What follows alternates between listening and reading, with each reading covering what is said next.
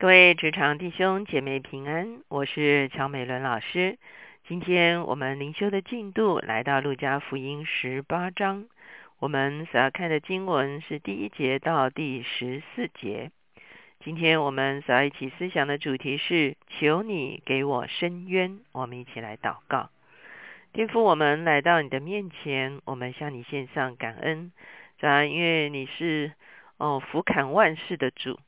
这没有一件事情在你的面前是隐藏的，这样因此把我们生命中间我们自己没有办法解决的困境，主要我们带到你的面前来，这如同那一位啊祷告的妇人一样，这来寻求你，这这求你介入在我们无法处理的事情中间，我们相信你是垂听祷告的主，也教导我们有一个祷告正确的态度。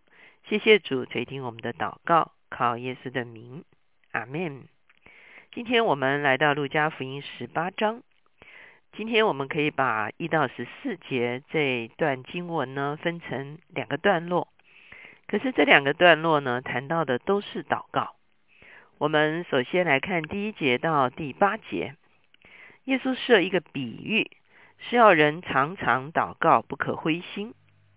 我们看见在第一节的里面呢，就很清楚讲到说，耶稣说这个比喻的目的是教导门徒来祷告，而祷告的这个所有的啊议题的中间呢，特别今天所要耶稣所要给门徒教导的呢，是在祷告中间不要灰心。为什么我们会想到要教导祷告不要灰心呢？要常常祷告，不可灰心。因为坦白讲，很多时候我们在祷告的里面的确会灰心哈。我还记得很多年前是有一些所谓祷告手册的设计哈，那日期啦哈，然后祷告什么事哈，然后后面还有一栏呢，就是啊事情成就的时候哈，所以你会看见啊祷告的人多么渴望啊自己所祷告的事情可以成就哈，可是呢那个成就的时候呢，往往不仅不不止。不一定会是一天两天，那个成就的时候呢，甚至是几年，好也有可能。甚至呢，成就的时候，我们并不知道是我们所祷告的已经成就了，因为神所成就的可能跟我们所啊想要的是完全不同的。当然，神所赐给我们的应该是比我们所求所想的还要更好。可是呢，往往有的时候我们并认认不出来，原来那个就是祷告的垂听。所以，的确，在祷告的过程中间呢，好会拦阻我们继续祷告的一个原因，就是我们暂时没有看到结果，没有看到回应，以至于我们灰心，以至于我们就停止了祷告。所以，耶稣在这个地方设这个比喻，要鼓励人常常祷告，不可灰心。第二节说，某城里有一个官，不惧怕神，也不尊重世人。那城里有一个寡妇，常到他那里说。我有一个对头，求你给我伸冤。他多日不准，后来心里说：我虽不惧怕神，也不尊重世人，只因这寡妇烦扰我，我就给他伸冤吧，免得他常来缠磨我。好，我们看见这是一个啊比喻喽。所以这个比喻里面讲的本身不是祷告，而是寻求伸冤。好。寡妇常常去一个官的面前寻求伸冤。好，我们知道寡妇在社会中间往往是弱势，哈，也就是说她的权益可能没有人替她主张。可是我们看见这个寡妇非常坚决，哈，她要她想要的就是她的冤情呢得以昭雪，她的啊权益被看重，啊被执行。可是这个官其实不是一个好官。在这个地方讲说，既不惧怕神，也不尊重人，意思就是说，他其实在他的这个位置上呢，啊，他并没有很警醒的来做他的这个职务，哈，所以他是后面讲到说是不义的官，哈，可是即便是一个不义的官，他被缠磨久了，他也受不了，他在想说，哎呀，干脆给他办一下吧。啊，不然呢？隔天他又站在这个门口，哈哈啊！在隔天我出去，他又啊拦叫这个喊冤，哈。所以呢，这个官呢就说：“我替他解决吧。”这个官为他解决，只是害怕什么？害怕残魔。所以接下去主耶稣说：“你们听着不义之官所说的话。神的选民昼夜呼吁他，他纵然为他们忍了多时，此不终究给他们伸冤吗？我告诉你们要快快的给他们伸冤了。然而人子来的时候，遇得见世上有信德吗？主的意思是什么呢？主的意思当然不是说上帝是不义的，主的意思是说，连那个不义的官，在被怕残磨的过程中间，他最后还是替那个妇人伸了冤。何况上帝是公义的，呵 呵上帝是哦，不是这个坐在位置上不做事的上帝。上帝是啊，公义的。上帝是每一天他都在继续掌管这个宇宙，掌管这个世界。他在我们不断的向他呼求的这个过程中间，难道他不为我们伸冤吗？他不管，他不介入啊？我们觉得我们啊很。受到困窘的一些事情嘛，他一定会介入的哈。可是重点是什么呢？是要不断的呼求。然后耶稣说了一句话：“人子来的时候，遇的见世上有信德吗？”所谓信德，其实就是有一个坚持的信心，有一个好的信心。耶稣其实在这个地方很清楚的告诉我们，我们必须有一个准确的信心，然后不住的祷告。在准确的信心不住的祷告里面，神必然为我们成就大事哈。所以这是第一段，耶稣讲到关于祷告的事情，就是鼓励我们不要灰心。接下去九节到十四节是另外一个段落，可是讲的也是祷告。这一段讲的是祷告的态度。耶稣向那些仗着自己是异人、藐视别人的设一个比喻，说：有两个人上殿里去祷告。一个是法利赛人，一个是税吏。法利赛人站着，自言自语的祷告说：“神啊，我感谢你，我不像别人勒索、不义、奸淫，也不像这个税吏。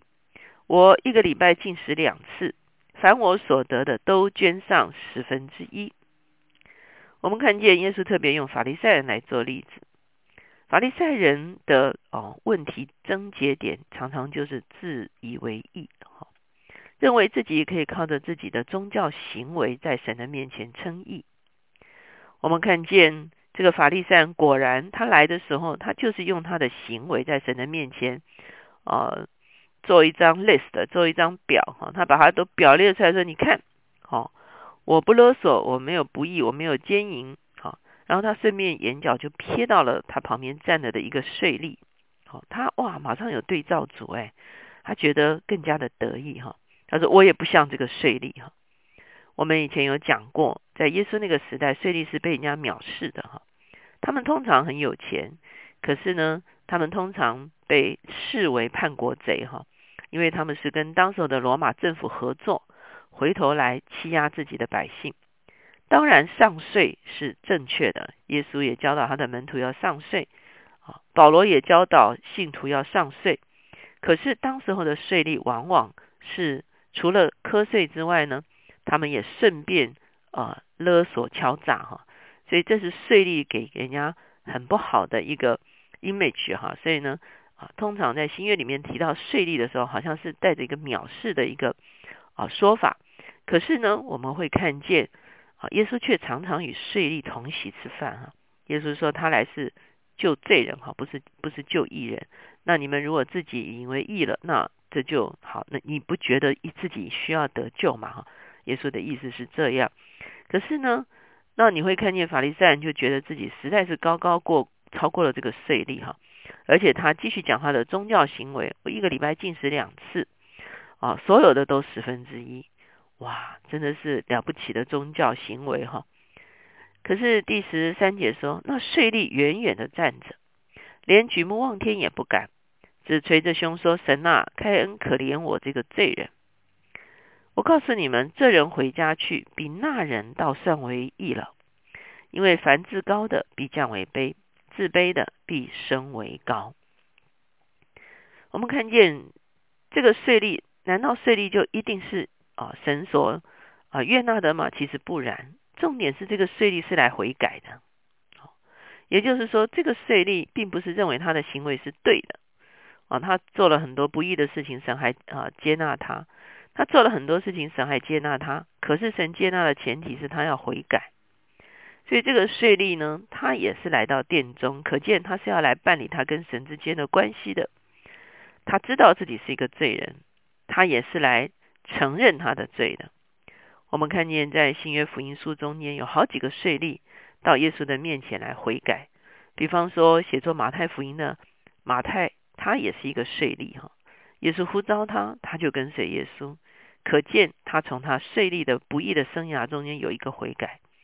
我们也看见撒该，啊，撒该是一个小个子的税吏，他在啊这个耶利哥的这个城外看见耶稣的时候，耶稣说我要去你家住的时候，撒该很深的知道耶稣已经接纳他，他愿意将他所讹诈的都还出来哈，把他的钱财这个啊一半来周济穷人，然后他说凡我所讹诈都还四倍，这是一个很真实的悔改，所以呢。不是说税吏就一定比法利赛人好，而是说一个悔改的税吏是神所喜悦的。一个看起来很了不起的法利赛人没有悔改，他在神的面前就仍然算为不义哈。所以神算为义或者神算为不义的重点，不是因为我们做了啊更糟的事情，或者是只是做了小小的糟糕的事情。而是在于我们有没有从我们所做的糟糕的事情中间有一个悔改的心。一旦有一个悔改的心，那个时候就啊领受神给我们的赦免。所以耶稣这边说，那个这人回家去比那人倒算为义了。为什么呢？因为他一旦悔改，神就算他为义。所以耶稣在这个地方说：“凡自高的必降为卑，自卑的必升为高。”这样子的说法在圣经里面比比皆是，而耶稣在这个地方特别指的，在祷告的里面，究竟是存着一个什么样的心态来祷告？究竟我们来到神的面前列表说，你看我做了这个，我做了那个。啊，坦白讲，很多时候我们祷告到神的面前，也会有一个回顾哈，今天发生什么事情？如果我们越想越得意呢，嗯，也是需要小心一下的。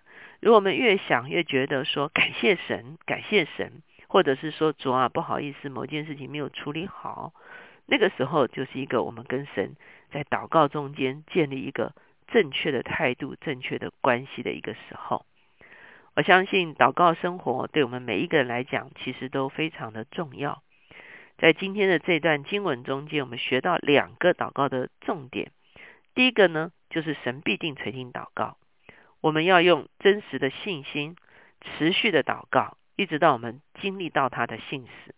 另外一方面，我们的祷告的态度是一个谦卑的态度，是一个仰望的态度，甚至是一个回转的态度。那个时候是神悦纳我们祷告的时刻。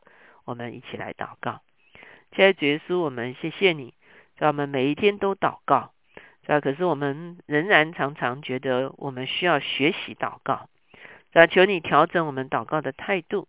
让我们的祷告态度是一个俯伏在你的面前、谦卑在你的面前、寻求在你面前的态度，是吧以至于是吧我们的寻求主要在你的面前蒙悦纳，我们的回转在你的面前哦，这样这样经历，让你对我们不足够、我们啊不完全的事情的赦免，而且我们把我们无法解决的事情都带到你的面前，深深相信你是垂听祷告的主，主要你也是深渊的主。主我们谢谢你，荣耀是归给你的。听我们的祷告，靠耶稣的名，阿门。